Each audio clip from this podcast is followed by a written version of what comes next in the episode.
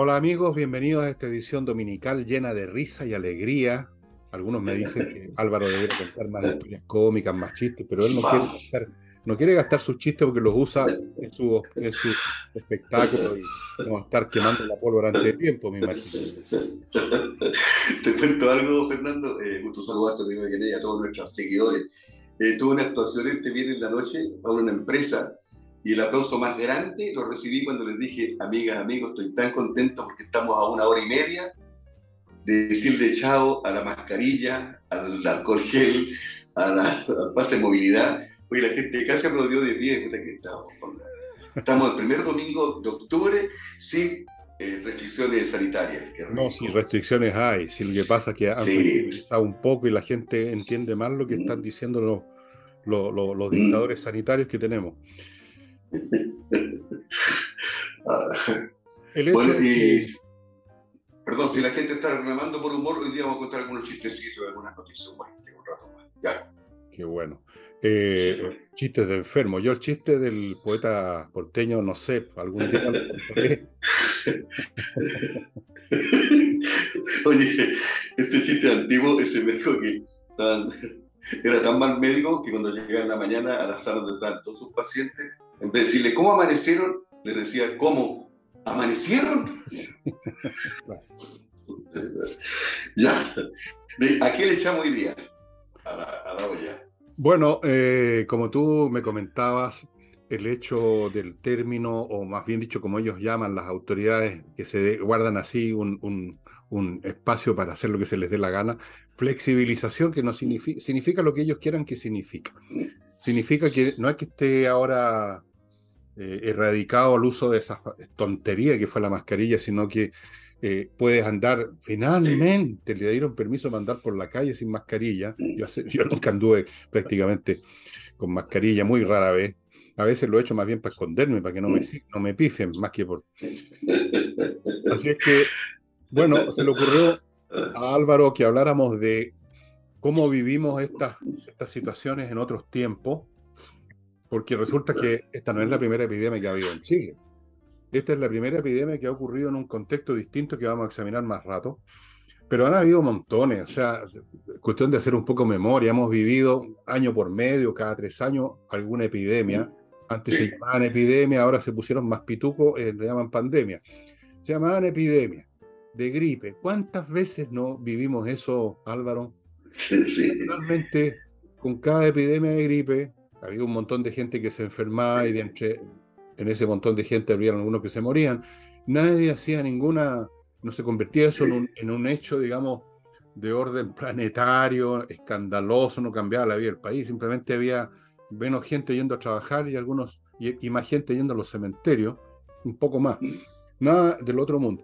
Entonces, eso por un lado. Y por otro, cuando uno es niño, Álvaro, todo lo que pasa en el mundo adulto para nosotros es una cosa muy lejana, de la cual no tenemos contacto, literalmente. Eh, yo no recuerdo que ninguna epidemia de gripe haya cambiado la vida de mi casa, en absoluto, salvo si nos enfermábamos. Pues bueno, si nos enfermábamos, nos metían a la cama como por 15 días, pero si no, nada, o sea, no había, no habían tipos vociferando en la radio, no habían, digamos, medidas así, nada, oye, hay una epidemia de gripe. Ah, bueno, de repente habían vacunas. Bueno, vamos a vacunarnos. A veces yo nunca me acuerdo que me hayan vacunado, cabros chicos, contra la gripe, te digo, en la vida. No, no habían campañas gigantescas, era otro mundo. Entonces lo vivíamos como algo muy distante, lejano, remoto, los cabros. Yo estoy cubierto de cualquier mal porque tuve un manager hace años atrás que me dejó vacunado para toda la vida. Pero déjame aclarar, estoy equivocado, ¿no? Que la diferencia entre pandemia y epidemia. La epidemia se da, por ejemplo, un sector, ya en toda América Latina, la y la, la, pandemia a nivel mundial. Esa es la diferencia. ¿Ah? Pero es un fenómeno colectivo igual, o sea, es la misma cosa. Un poco más grande, un poco más chico, el mismo fenómeno que mucha gente claro. lo mismo, eso es, la cuestión. Y que se contagia a otros. Y, y, lo otro que nosotros que somos tan animalistas, te das cuenta que las epidemias nuestras son la, la gripe del pollo, la, la gripe abierta, la del mono, la de, vienen todos los animales, la del burro, de ser la más penca, pero yo creo que uno si está vacunado y está protegido, eh, para todo se puede combatir. pero la, como dices tú, las autoridades como que, como que les gusta sembrar el pánico, como que si no se vacuna, si no hace esto, eh, corre el riesgo, eso riesgo Eso, eso, eso amerita un examen, Álvaro. Permíteme que te diga que antes las autoridades no hacían toda la escandalera de hoy. Y al contrario, ah. muchos ámbitos hasta el día de hoy tratan mm. precisamente de quitarle perfil, como dicen, a las cosas. O sea que depende, depende de un montón de, de factores nuevos, como mm. son las comunicaciones. Eso ha cambiado todo. La inmensidad del ámbito que ocupan y la importancia que tienen las comunicaciones, o sea, la histeria al final de cuentas. Y con ello, la mayor sensibilidad de las autoridades a proyectar, porque las comunicaciones proyectan imágenes, proyectar la imagen que ellos están a cargo, que están controlando y que están preocupados. Antes de eso no ocurría, porque las comunicaciones era el diario con un estilo pausado y más bien grávido, así pesado. La radio, donde lo que más pasaba eran programas de chacota o música. Entonces, las autoridades no se sentían que tenían que estar saliendo el pizarrón, como dicen ahora, a cada momento a demostrar lo interesados, lo preocupados y lo al tanto que están de las cosas. Y una vez que tú empiezas a entrar en esa dinámica, eh, ya la cosa es como una escalada, una escalada, ¿cómo se llama? Una, una escalada armamentista, ya no, no paras, y tú ves que los gobiernos empezaron a darle cada vez más importancia a las comunicaciones y hasta la última repartición de gobierno tienen un montón de periodistas para la parte de la comunicación. Se convirtió en, una, en un tumor, un tumor canceroso el asunto. Entonces, la gripe de antes, en que se morían unos cuantos viejos y algunos jóvenes también, y no pasaba nada y nadie decía nada, se convirtió en este fenómeno de un histerismo desorbitante que se llamó COVID, que no mató más gente que ninguna otra epidemia, mató menos incluso que algunas otras epidemias anteriores. sin embargo, mira tú el fenómeno global que causó y que sigue causando, que recién se está un poco alejando porque hay otras cosas que aparecieron, como la guerra en Europa entre Rusia y Ucrania, que puede crecer y está creciendo de hecho. Pero en su momento culminante lo del COVID fue, oye, como que no hubiera, como que hubiera llegado una invasión extraterrestre, una cosa impresionante y como desde el punto de vista puramente sanitario, de morbilidad, no fue más letal, incluso fue menos letal que muchas otras que hemos tenido en la historia humana, para no mencionarte la peste negra en que se murió como la mitad de la población europea, o la tercera parte en algunos lados. Eso sí que, eso sí que es letal, ¿no? Oye, los lo estudiosos dicen que el cáncer sigue matando más gente que el COVID. pero eh, no me cabe duda. O sea, o sea, cuánta gente que uno conoce en tu círculo está con cáncer o ha tenido cáncer o se ha muerto de cáncer. Yo conozco, te puedo nombrar media docena de personas al tiro. Yo que no me muevo nada, como te consta a ti, no me muevo ni me quiero mover. Oye, y tú estás haciendo la, la, al, al, tumor que, que pone la sociedad y por una, pura letra, el temor también que siempre las comunicaciones, porque cuando se habla de este tema, de la pandemia, no solamente dicen qué rico que está pasando, ni una noticia alentadora, sino que se está hablando de una quinta vacuna. Oye, un paréntesis, yo estuve en Canadá, tú sabes, hace tres semanas atrás, y allá no era tema de conversación, no se usaba mascarilla, no sé, y, y, y, toda la gente con dos vacunas, aquí vamos para la quinta. Y cuando te dije, hablemos de estas cosas que en Chile hemos pasado, tantas pandemias, epidemias, terremotos, también cuando hay un terremoto, las comunicaciones, los matinales invitan a los, a, entendidos y en vez de tranquilizar a la gente, eh, le dicen, este no es el que estábamos esperando, el, el fuerte, el que viene más adelante. Entonces, ¿cuál es, la, ¿cuál es la idea de dejar a la gente más nerviosa, más tranquila, con más pánico? Bueno, como te digo, es un tumor la comunicación porque genera esta histeria y esta eh, genera muchas cosas. Por un lado, los medios de comunicación son empresas comerciales que quieren ganar plata, necesitan audiencia, necesitan aviso. ¿Y cómo consigues eso tú cuando estás en un medio de comunicación? Alaraqueando. Alaraqueando, así como el, relator de fútbol no dice gol, lo que dicen, bueno, gritan, están una hora gritando gol. La prensa necesita alaraquear. Yo te digo, yo he trabajado en muchos medios de comunicación, yo y me inicié como fotógrafo en, una, en un importante diario de la capital, como dicen, ¿ah? nunca quieren nombrar. Bueno, estaban las últimas noticias. Estaban las últimas noticias, la época en que era director Raúl González Alfaro, un gran periodista. Y ahí vi cómo era la cosa, o sea, eh, hay un choque, entonces de repente alguien dice, oye, vas a titular, pues está en la parte de en policía, que se llama, la sección policía, al principio. Oye, hubo un choque y parece que en, el, en, el, en la tercera, que era como el competidor, van a poner que hubo cuatro muertos. Puta, ponle seis entonces, para ganar el quien vive. Eh, los fotógrafos sacando la foto más melodramática, siempre con un, zapatito de una guagua así en primer plano y de atrás el, Entonces, claro, se, va generando un, una escalada armamentista también en la prensa, quién es el que alaraquía más, quién es el que grita más fuerte por una cuestión de actividad comercial. A eso se acostumbran a subir los periodistas que hacen su fama, su rating, por la cantidad de gente que los ve, por la manera como cumplen con esa función. A su vez, los políticos metidos en este baile tienen que también eh, hacer lo suyo y aparecer en cámara con el agua hasta el cogote diciendo que ellos están con la gente. Y se va generando, van unos con otros se van estimulando, oye, y se va generando este clima de histeria, porque eso es lo que es. Un clima de histeria y de paranoia en virtud de la cual ha tenido que venir esta llamada flexibilización para que la gente se saque las mascarillas que andaban usando hasta dentro de su casa. ¿Entendí? Entonces, eso no pasaba antes porque no existía este tumor. Y la gente te dejaba la mercadería y lo que pedía ahí en la, en la manilla de la puerta. No escuchaba a nadie. No, si era demasiado. No, Oye, me quedé con lo que dijiste, que trabajaste en un diario importante de la capital. Estamos llenos de esas frases políticas demasiado correctísimas. Cuando dicen, eh, lo dijo en un canal amigo, y no se pueden ver los huevos, se una bronca atroz, pero eh, estuve en un canal amigo, dicen, en una radio amiga, ah, y son rivales, pero cuando dice alojó en uno, en uno conocido hotel en el sector alto de la capital. ¿Por qué no lo nombran? como, como, si bueno, eso hacer mucha publicidad. Son los idiotismos que están también vinculados con lo mismo. No hay a ser de que le hagamos un favor al competidor mencionándolo. Eh, ninguneémoslo de la manera como en un diario de la capital. ¿Por qué no dicen la tercera o el Mercurio? No, en un diario de la capital. Bueno, mira, se podrían investigar miles y miles de manifestaciones de esta preponderancia de, en la vida de la comunicación, que ahora es brutal.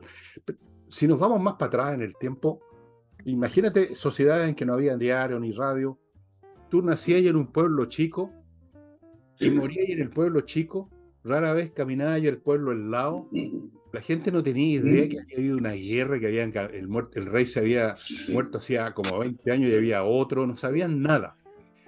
Eh, esa es una clase mundo. Y ahora tenemos este otro, en que el presidente de la República se le sale un peo en una conferencia en el sur de Chile, creo, y se convierte en noticia mundial.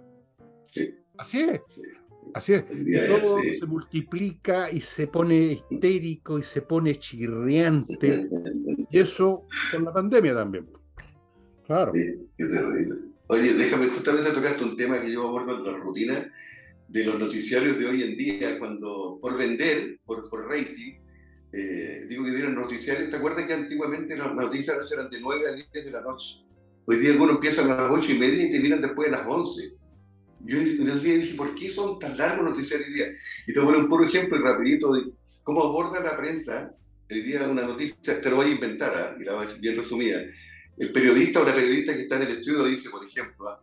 hoy, esta mañana, pasadas las 9 de la mañana, eh, cuatro sospechosos premonidos de arma de fuego asaltaron a sucursal del banco tanto, en la esquina tanto, y se robaron el cajero automático, robo, 80 millones de pesos.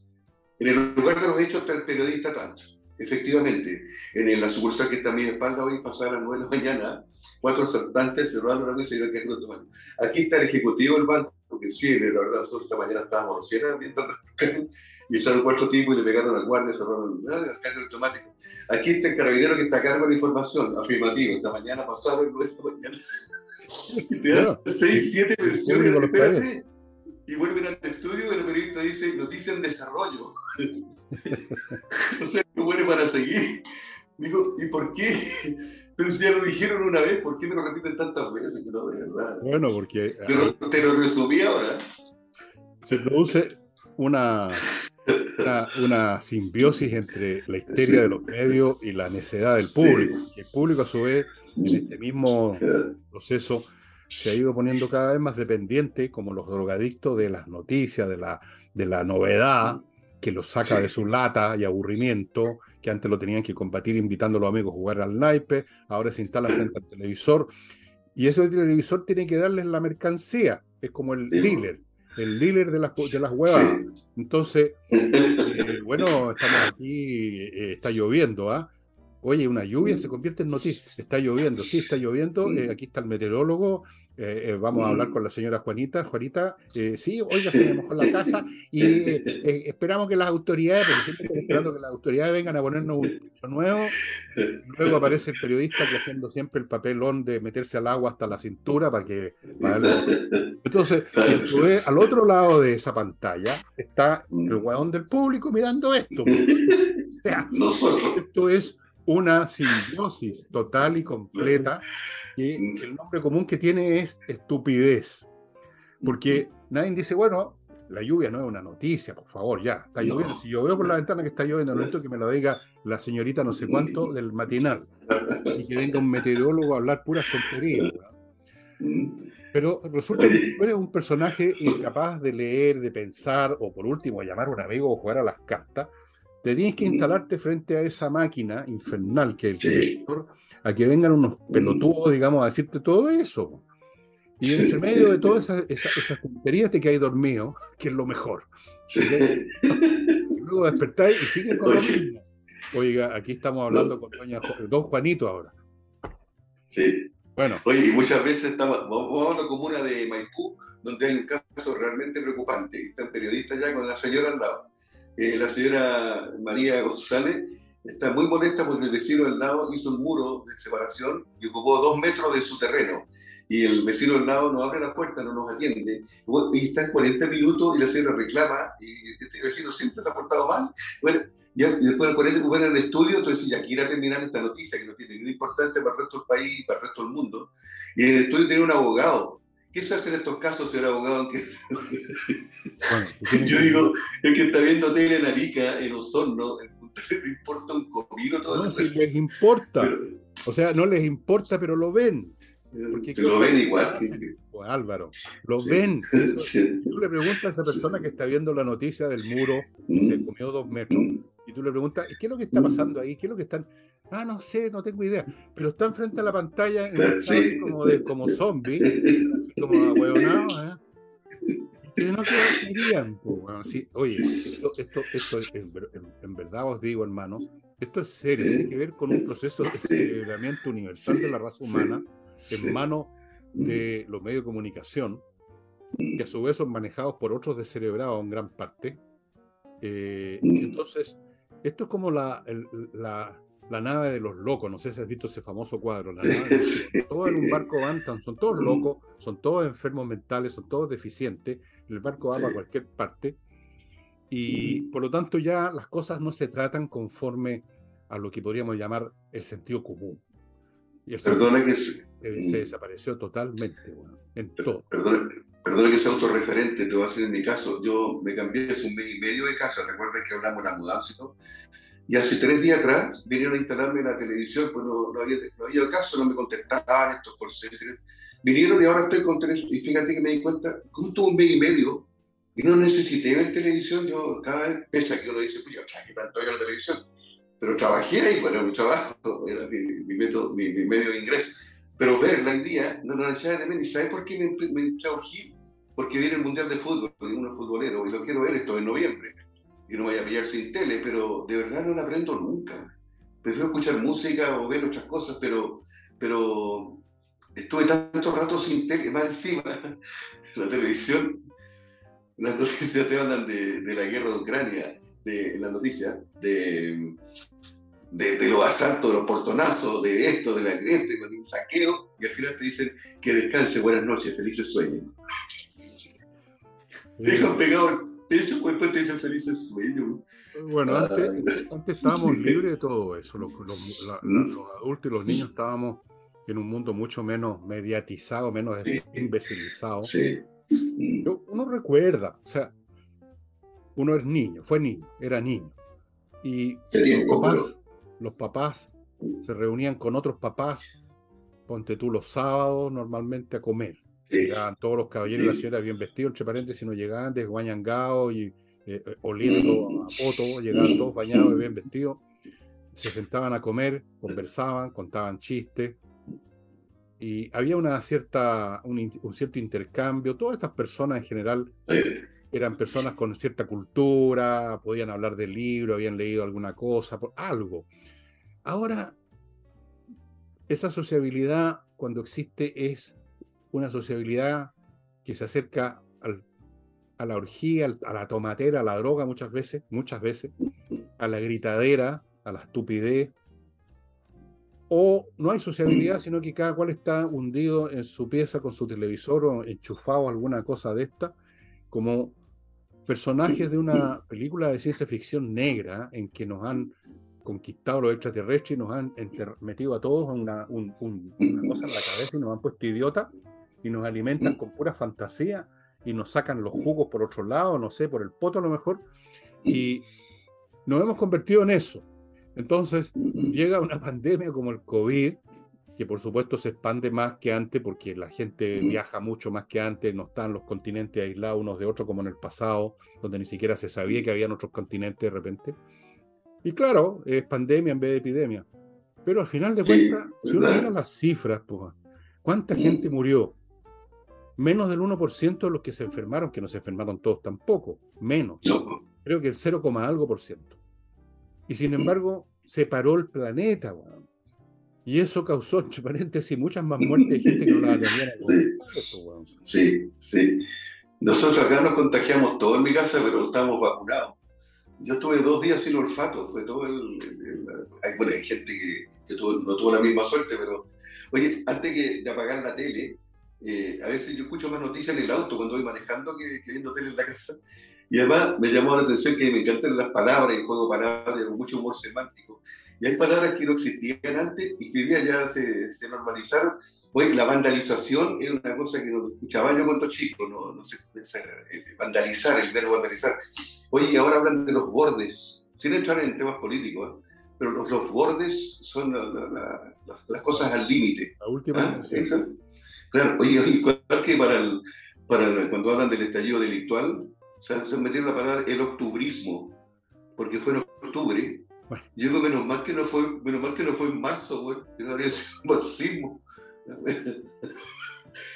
menos mal que fue en octubre, ¿no? si no habría sido. ¿ah? Diciembrismo, enerismo, septiembrismo. No, no, no, hay mucha tontería, hay mucha tontería y, alguna, y, una buena parte de esa tontería se, se maquilla con todas esas palabrerías bonitas. Alguien inventa esto que en vez de decir límites, digamos bordes, que no es lo mismo que un límite, un borde donde termina oh. no necesariamente es un límite. Hay que explicarle esas cosas tan elementales a estas personas tan deficientes mentales.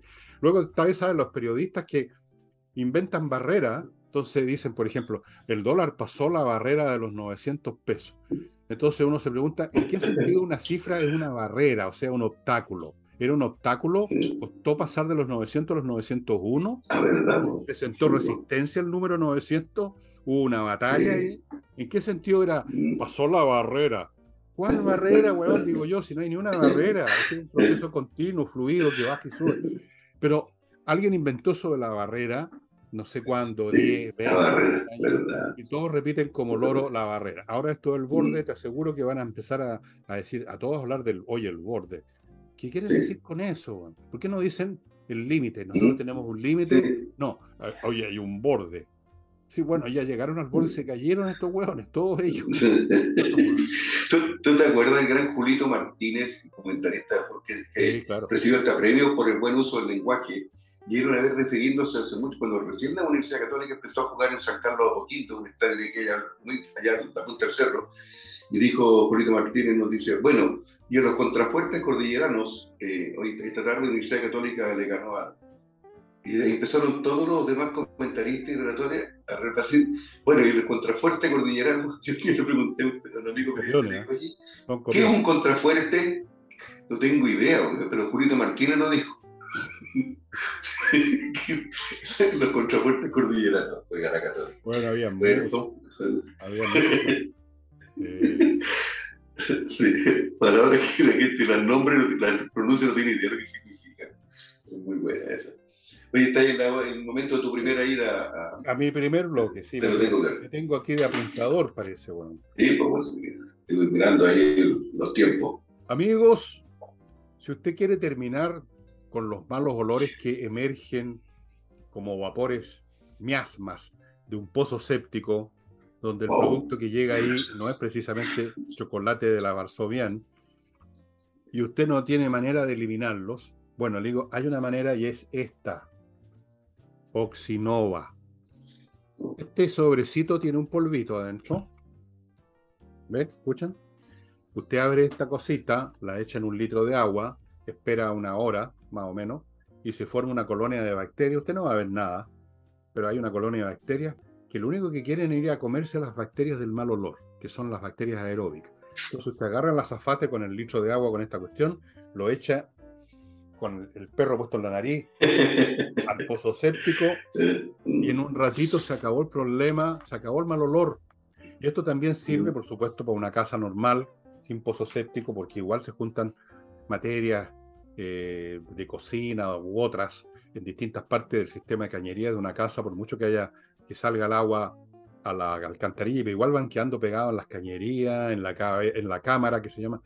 Lo mismo, usted echa esto y se acaba el problema por muchos meses, estimado amigo. Esto es santo remedio.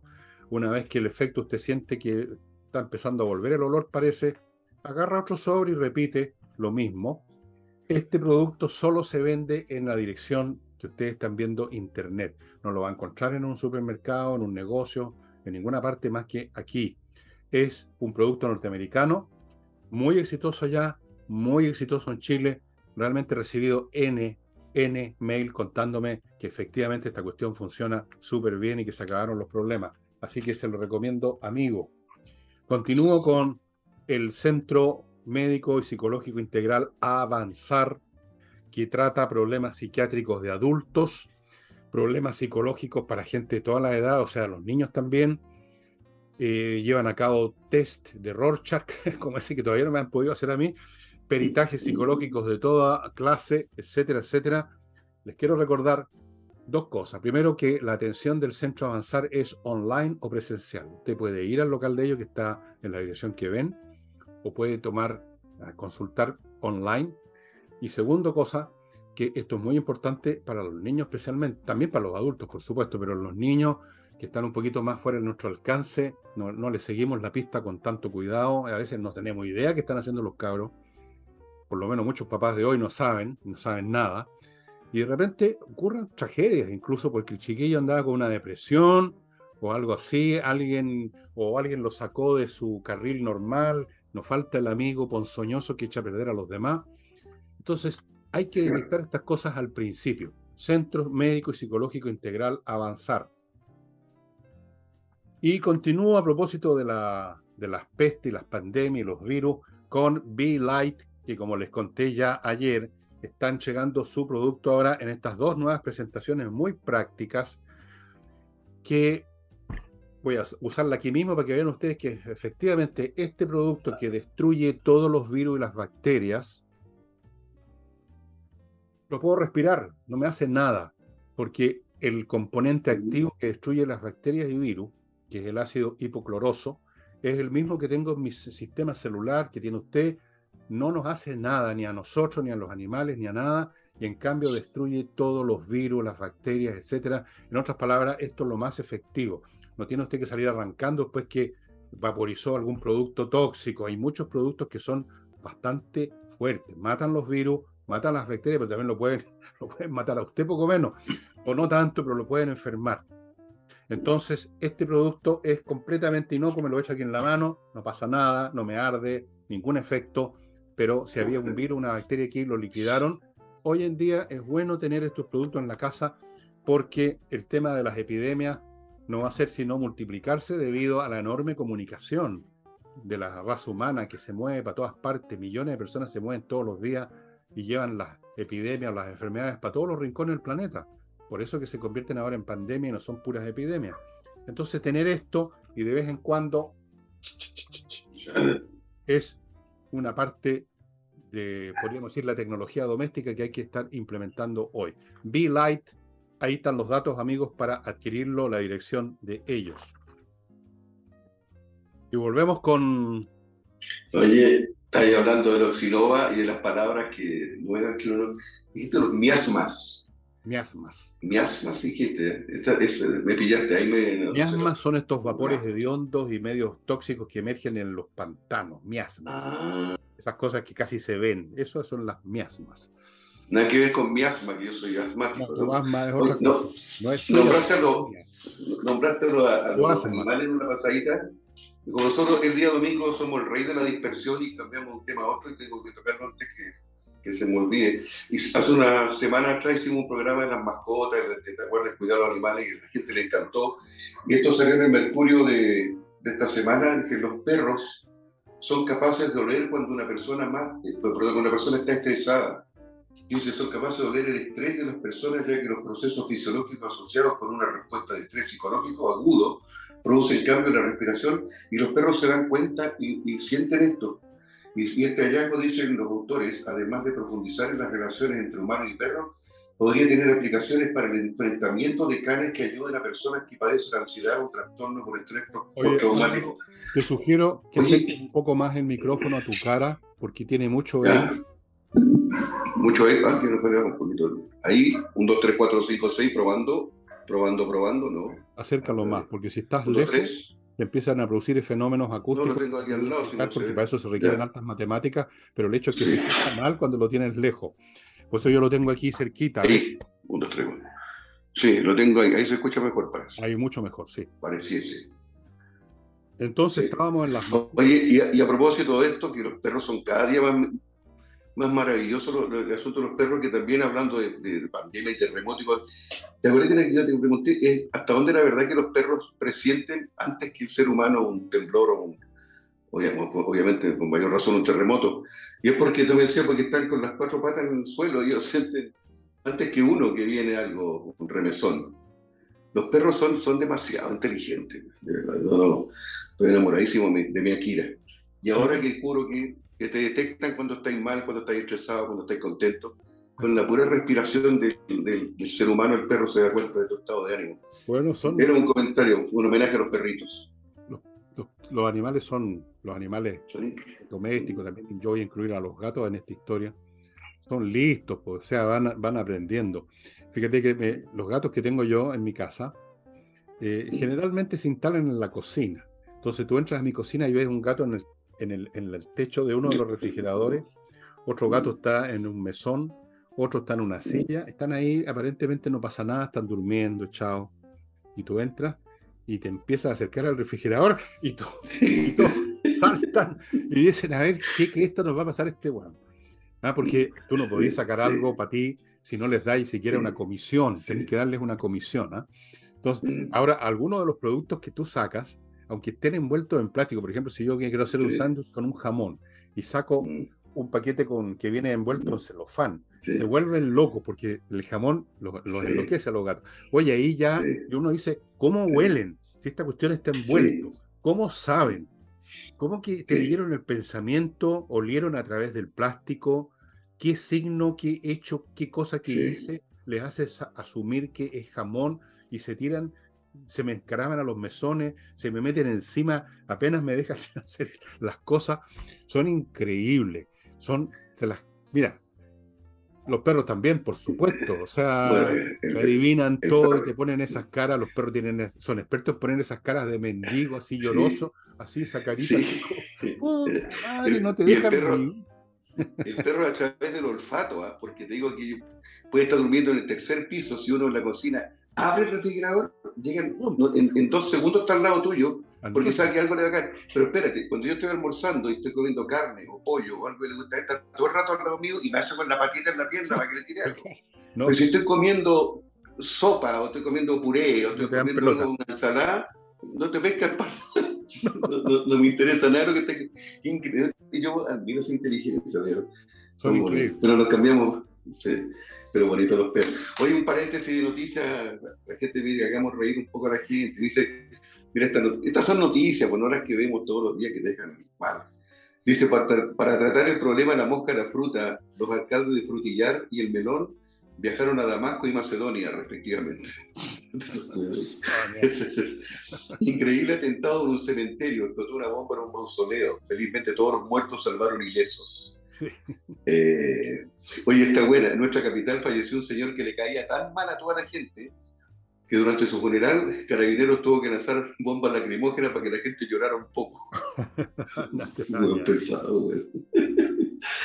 y en Iquique fue detenido un carnicero que vendía en forma clandestina posta base. Posta base. Oye, a propósito, de, humor, mm. tú estás en este momento, supongo, presentando algún libreto nuevo. Estamos, fíjate que, eh, eh, primero que nada, estamos re hablo en plural, porque todos los que trabajamos en esto estamos re contentos, que, y especialmente ahora que ya sacaron los aforos, estamos volviendo ya a una normalidad ya en cuanto a frecuencia de actuaciones. Y especialmente el fin de esta época es muy buena porque las empresas hacen sus fiestas y todo.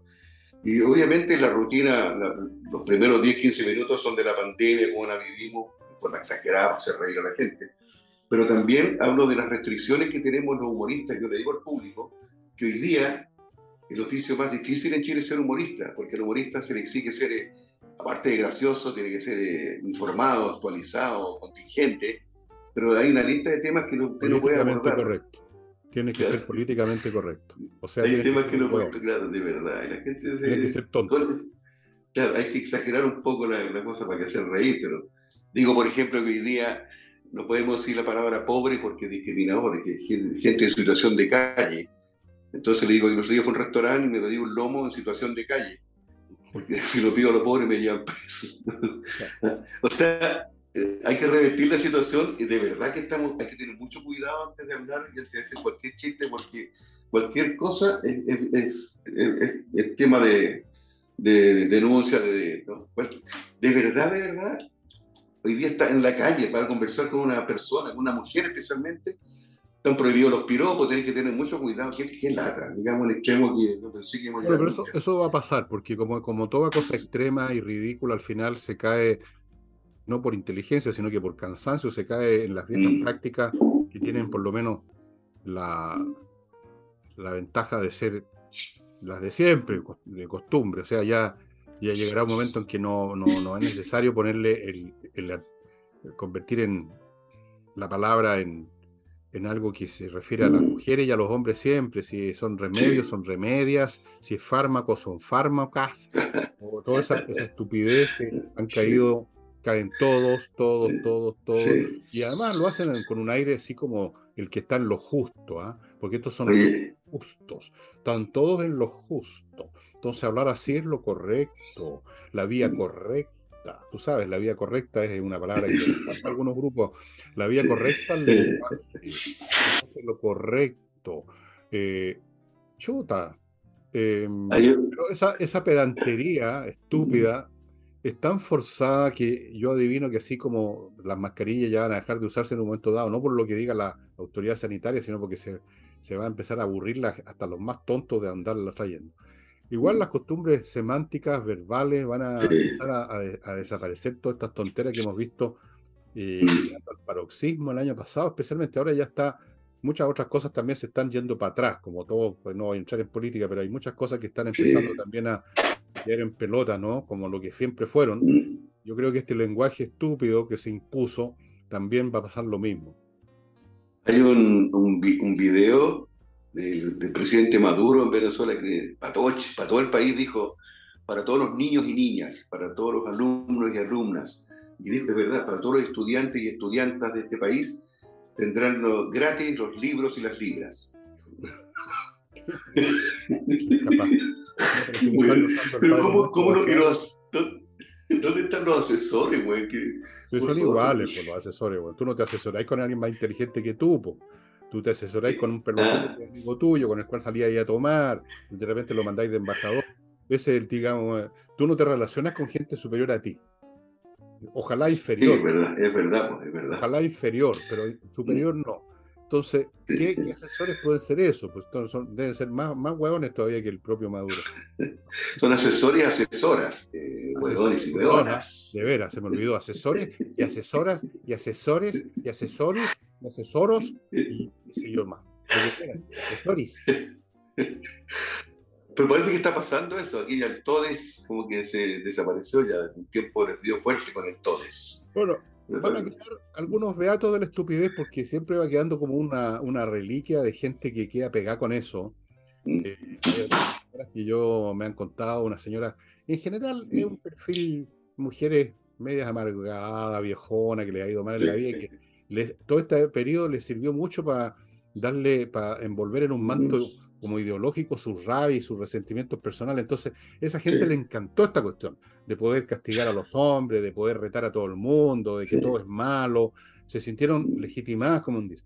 Esas personas van a seguir en ese cuento. Los demás no. Pero va a quedar un, residuo de, de, idiotas, bueno, de idiotes e idiotas que van a seguir con, esas, con esos protocolos verbales y con esas posturas, eso no te quepa ninguna duda, pero se van a ir a convertir, en vez de ser líderes de opinión, se van a convertir en, en, objeto de mofa nomás, en, motivo de chiste. y ahí apareció otra palabra, son los dos, tres años, están más empoderadas. Están empoderadas. la mujer tomó las riendas hoy día de la casa. Como el tipo que dijo a la señora, mi amor, quiero que tengamos un fin de semana inolvidable. Y él dijo, ya nos vemos el lunes. es que ya tomaron. Oye, un paréntesis cinematográfico. Fíjate que eh, este 1 de octubre, ayer, eh, nosotros estamos grabando y digo, uno, cumplió 87 años una actriz que yo la encontraba tan linda, bueno, y todavía es linda y está viva, Julie Andrews, ¿te acuerdas? La novicia rebelde, la novicia voladora, la... ¿Cuánto cumplió? Julie, 87. No. ¿Cómo pasa el tiempo? Yo tengo, todavía tengo la carita de ella, de, de, la novicia voladora, la novicia rebelde, esas películas tan. ¿Cuánto y está ¿Dora? ¿Qué cosa? Julie Andrews. La novicia voladora. La novicia voladora, la novicia rebelde. Yo entendí novicia... esa cosa. Entendí otra cosa. Bueno, está bien. Ah. y el músico que a ti no te gusta, pero yo lo he visto un par de veces, que es un espectáculo muy bonito, muy llamativo, Andrés Riu, cumplió 73 años. uno ve, uno ve las figuras que ha visto toda su vida cumpliendo tantos años y puede decir, claro, pues si yo voy para los 70, es natural que los demás también cumplan años, pero en el caso de Julie Andrews, no puedo creer que esté tan abuelita. Oye, eh... Mm. Mm. Hay una película que les quiero recomendar a todos a propósito de cine, para que no, no nos reten tanto, porque nos faltan, oye, vuelve el mismo personaje, siempre retarnos lo mismo. Se pega, digamos, se repite. Hay una película que ustedes pueden encontrar en YouTube con títulos en castellano, que antes no estaban en castellano, estaban en inglés, porque el idioma original es, es polaco, es una película polaca, y yo se las recomiendo. Es una película bien larga, véanla esta tarde si quieren que se llama Manuscrito encontrado en Zaragoza. Manuscrito encontrado en Zaragoza, con subtítulo en, castellano, la imagen está muy bien. Es la película más original y extraordinaria, no voy a decir de todos los tiempos como si yo fuera el que determina eso, sino que para mí, y no para mí solamente, para muchos, es una película extraordinaria, fue filmada, fue hecha en 1965 yo la vi por primera vez en un festival de cine polaco que hubo en el Gran Palace el año siguiente, el 66. Ahí estaba también Cuchillo en el agua de Polanski, que fue la primera película que hizo. Y estaba este manuscrito encontrado en Zaragoza, es del año 65, o sea, bien vieja ya, tiene más de medio siglo. Es una película extraordinaria, basada en un libro increíble del siglo XVIII de un conde polaco que se llama Jan Potocki, que se llamaba Manuscrito Encontrado en Zaragoza, e hicieron la adaptación cinematográfica. No les voy a describir la película que transcurre en el siglo XVIII, en España, en un mundo de posesos, de demonios y de espadachines y una serie de cosas que entre que caricatura y surrealismo, historias metidas dentro de una historia, de una historia, de una historia, de una historia, se las recomiendo, lo van a disfrutar, se van a reír, se van a quedar pasmados. Manuscrito encontrado en Zaragoza es un tesoro. Y ya que estamos hablando de cine, yo la diría es una de las dos o tres mejores películas que he visto en mi vida. O sea, uh. cinematográficamente hablando, la fotografía, la puesta en escena. La música la compuso el, el, más grande músico que se murió hace recién, Christoph Penderecki, el autor ah, de grandes obras, digamos, de la, como la, qué sé yo, la, la famosa pasión de San Mateo, de San Lucas, no, un, un tremendo músico. Una película extraordinaria, estimados amigos, no se la pierdan. Quizás cuánto va a durar en YouTube, no tengo idea. La descubrí hace unos días atrás, yo la tengo, pero con subtítulo en inglés que me la mandó una persona, la tenía ahí, pero ahora con subtítulo en castellano en YouTube. No se la pierdan. Oye, ¿y cuán larga es? Como tres horas. Ah, bueno, Bueno, como el sales en la tarde del domingo, ahora es domingo para usted, y véala. Realmente, bueno, puede que no le guste en una de esas la, la lógica de esta película, que cuesta seguirla de repente, y, y- pero bueno, en ese caso simplemente deja de verla, no hay ningún problema, ¿no es cierto? Usted a los tres minutos, cinco minutos se va a dar cuenta si le gusta o no. Es increíble, Álvaro, te la recomiendo. Se la recomiendo a todos ustedes. Manuscrito, manuscrito encontrado en Zaragoza. Manuscrito encontrado en Zaragoza. ¿Y por qué dices tú que uno se va a reír también? Tiene también. Porque tiene cosas muy divertidas. Pasa por las O distintas emociones, sí. Cosas divertidas adentro, no de comedia, ¿no? Sino que de la puesta en escena, de los personajes, del absurdo. Eh, bueno, es que es una película muy original, muy genial. Muy genial. Eh, Mañana va a ser. y mañana el domingo. principal, que hace de el que le pasan todas las cosas, era el galán del cine polaco, en esos, era, le llamaban el Jim Dean polaco, un gallo bien encachado, que tuvo un final muy trágico, muy pocos años después que se filmó esa película, que algún día les voy a contar el final que tuvo ese actor. Bueno, todos los actores y actrices, casi todos están muertos a esta altura ya por, por el paso del tiempo, eh, que deben quedar uno o dos vivos que hablan de cómo se filmó esa película. Eh, pero no importa, la, como obra de arte es inmortal. Realmente no se la pierdan, amigos. Sí, pues si, si fue hace 57 años la película, los actores ya tenían su edad. Claro, Como dice la gente, 30, ya tenía su 40 edad. años.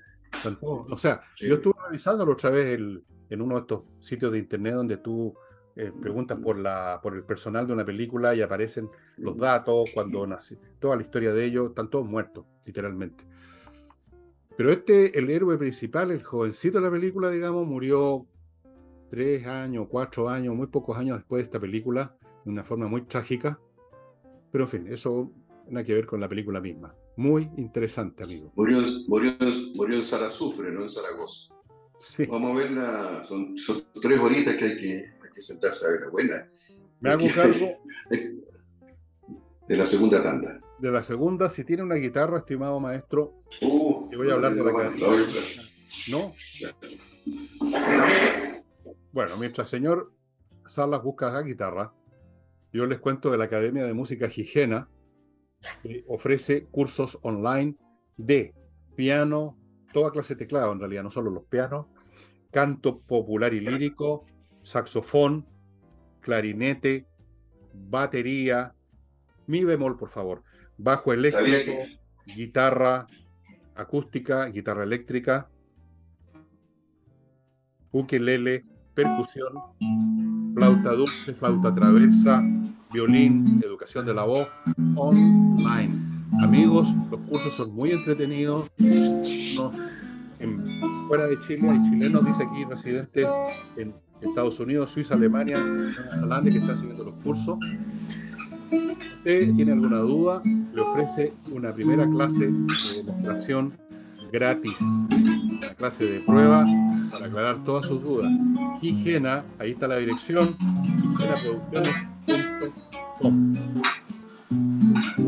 Continúo con Kaizen Automotriz, un taller de lujo, súper sofisticado, que se especializa en la mantención preventiva de su vehículo. O sea, ellos revisan, aunque esté, esté funcionando, a usted le parece que estupendo, pero ellos van a detectar cualquier cosa que esté dando muestras de que las cosas no están tan bien. Acuérdense que los autos modernos son re complicados, el encendido electrónico y un montón de cosas más. A veces no se pueden ver tantas como todo cerrado el motor.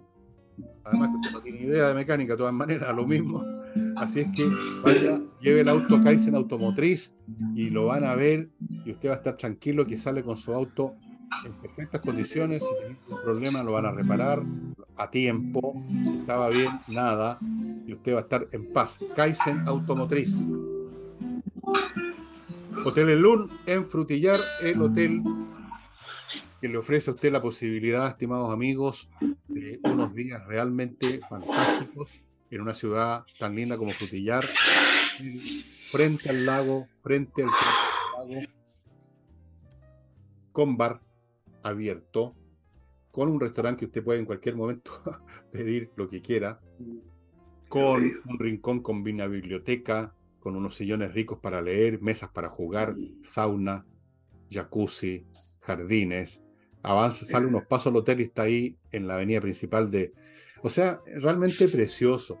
¿Para qué le hablo de los desayunos y las once? Sureño, con sanguchote, con pan amasado, con kuchen, con strudel, una montaña de cosas. Es para ir a comer, a tomar y a mirar y a pasarla bien. Amigos, Hotel Elun también atiende a grupos, por ejemplo, empresariales que van ahí a, reforzar la solidaridad interna o lo que sea que inventen para ir a chupar. Los atiende súper bien. El Hotel Elun tiene también experiencia en ese tipo de pasajeros. Continúo con miclimo.com, la mejor climatización para su casa su oficina. El, los aparatos, entre paréntesis, entre paréntesis, este lunes, entre el lunes y el miércoles hay un ciber Sí.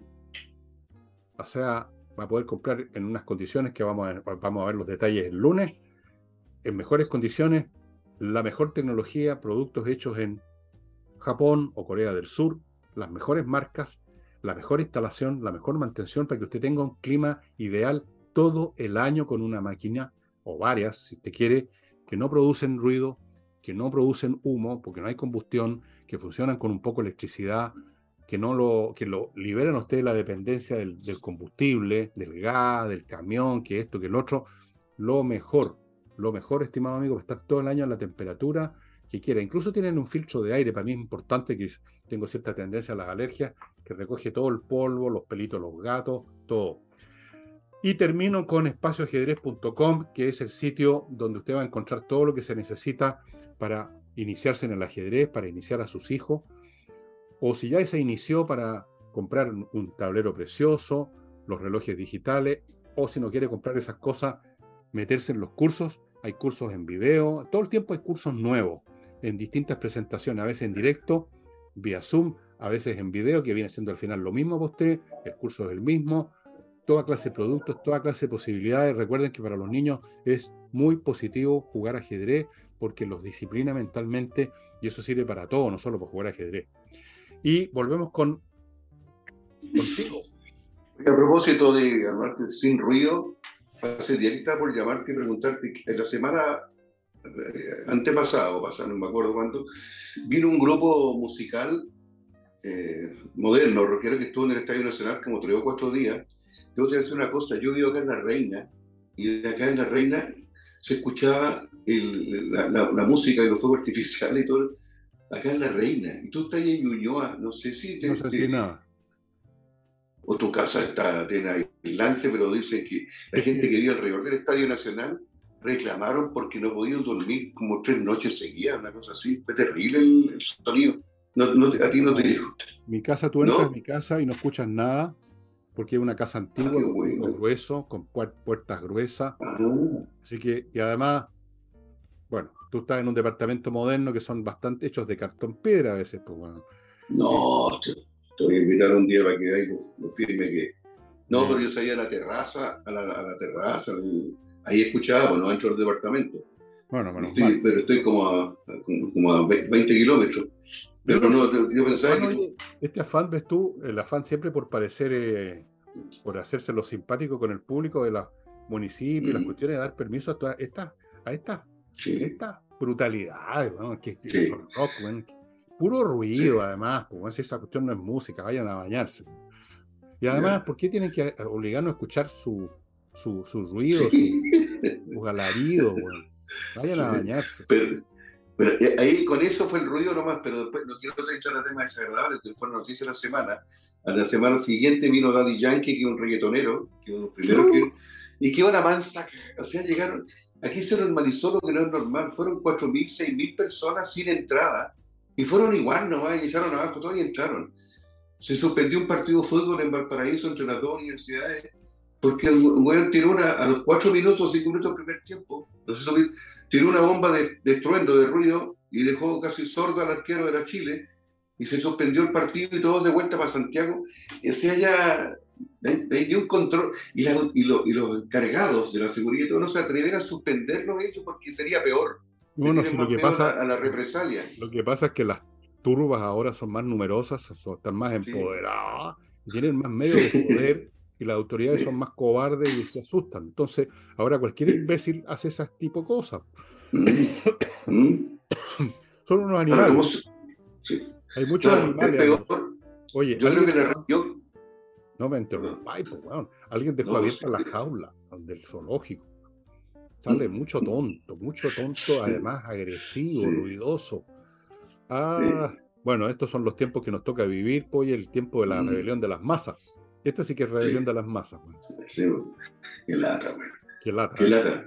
Qué lata porque digo que, además que todas estas turbas, así que dices tú, 6.000, 8.000 personas que están acá y después hay dos detenidos. Dos. Agarra a esas 6.000 personas, le sacas el cerebro y lo juntáis todo y así es una albóndiga nomás, de este porte. Un Pedro hace años que no como albóndiga. Qué buena, qué buena. Bueno, lo voy a anotar para la semana. Se me, escucha, se me voy a olvidar cómo era albóndiga. Cuando uno era guagua le decían albóndiga, yo decía albón. Oye, el... Ojalá que no vengan más artistas de eso, porque de verdad son de eso. La gente dice, vamos igual nomás si no compremos tickets, si vamos igual, si entramos igual. Cero respeto por la autoridad, por la medida. y se juntan las autoridades que deben, que deben decidir y deben decir, no vamos a suspender ni cagando, porque ahí se nos incendian el estadio. Orcos. Busquemos alguna solución. Los orcos. Los orcos han sido incluso glorificados. Tú eres un orco que además de ir a escuchar un regatón sin pagar la entrada, y después a la salida tiráis una bomba molotov contra una cosa, entonces tú eres un combatiente y te celebran después en el Congreso Nacional. Esos son los tiempos que... manifestante, manifestante. Manifestante. Son delincuentes. ¿Qué es lo que están manifestando? Están manifestando que, que son nomás. Me acordaste, güey, que que un caso del Real de Valparaíso, un compadre que era activador político, pero era agitador de esos años. Llegó para seguir haciendo su trabajo, se cambiaba de carrera. Estudiaba dos años la cuestión, tercer, tres años, y se cambiaba a otra carrera para seguir haciendo su trabajo. Y al papá le preguntaron a él, oye, ¿tu hijo cuando salga de la universidad qué va a hacer? Anciano, weón. se puede estar cambiando de carrera, weón. Ah, hoy estamos en octubre ya, que rico, se nos vino ya, parece que ya por lo menos Santiago empezó la primavera. Hoy día está anunciado, hoy día sábado para nosotros está anunciado 25 grados y es rico que ya empezamos a, usar ropa más liviana y, se pasaron los fríos. Bueno, tú no tenés problema con el clima, pero, pero costó que llegara muy helado este ¿Mm? No me muevo la casa. No me muevo para no con, ese, con este mundo que... Con eso, compatriota tan desagradable. De verdad. Uno se termina, a convertir en una anacoreta. Mm, sí. Que no te queda alternativa, ¿no? El ermitaño. Pero tenemos una pura salida a mitad de mes que ya la conversamos ya, ojalá que sea. No, pero no se va a hacer. ¿No? No. Chuta. Va a hacerla en una casa entonces. ¿Ah? Hagámoslo en una casa entonces, para que no salgamos ni una No, no, yo prefiero no salir porque entre, entre mm. toparme con tarao o, que llegue un inspector que andáis sin la mascarilla, o que esto, o que el otro, o que viene el jayo a retarte porque tú pensáis distinto, u otro viene a pedirte un autógrafo, pero igual joden, yo prefiero quedarme en mi casa, con todo respeto, con todo respeto, con todo respeto. Ya, pero, pero la mascarilla no te la pueden exigir ahora, pues si. No, no sé, pues, no sé, pues. No, en la calle puede andar sin, pero en un local tiene que andar con. Ah, no, no, no estoy para eso. No tengo paciencia con ah, el mundo actual. Bueno. O sea, decreto que los considero a todos una manga de conciudadanos. Oye, hemos llegado al final del programa. con este decreto final eh, nos despedimos hasta la próxima semana. Bueno, por supuesto que las personas que ven este programa, salvo los que vienen a puro reclamar, y a lo mismo, son personas habilosas porque si no, no lo verían. entienden lo que estamos haciendo aquí, se divierten y nosotros les agradecemos mucho a estas personas, porque cuando yo generalizo, estoy simplemente generalizando. Cuando uno generaliza no significa que todos, sino que una mayoría. Y en la minoría están ustedes, estimados amigos que ven este programa, una minoría que creció la última vez como a 16.000, casi me caí de la silla cuando vi la... Y ustedes son personas razonables, inteligentes, que les gusta divertirse, que no se toman las cosas con gravedad, que no creen en los discursos políticamente correctos, que les gusta ver a Álvaro, no nos contaste, no nos has contado ningún chiste nuevo realmente. No, sí, ah, ponte que soy, como usted te lo ha contado todo ya. Oye, a ese seguidor que nos critica todos los fines de semana, que debe ser un gran admirador nuestro, porque como nos ve todos los domingos, invitarlo personalmente al programa, sentarlo ahí al lado nuestro y que nos diga, eh, que nos sugiera a él ideas de cómo hacerlo mejor. ¿eh? pero, pero, gracias porque nos sigue, gracias porque nos sigue viendo. A esa persona y a los demás les repito, manuscrito encontrado en Zaragoza, se van a acordar de mí. Ya, se van a acordar. Álvaro, vela, te va a encantar, tú que eres un humorista, te va a encantar. Hay tantas cosas humor ahí que algunas que se pasan desapercibidas si uno no se fija, está repleto. Y esto, estimados amigos, sería todo por hoy. Hasta la próxima semana. Nos vemos la próxima semana. Chao, chao. Chao.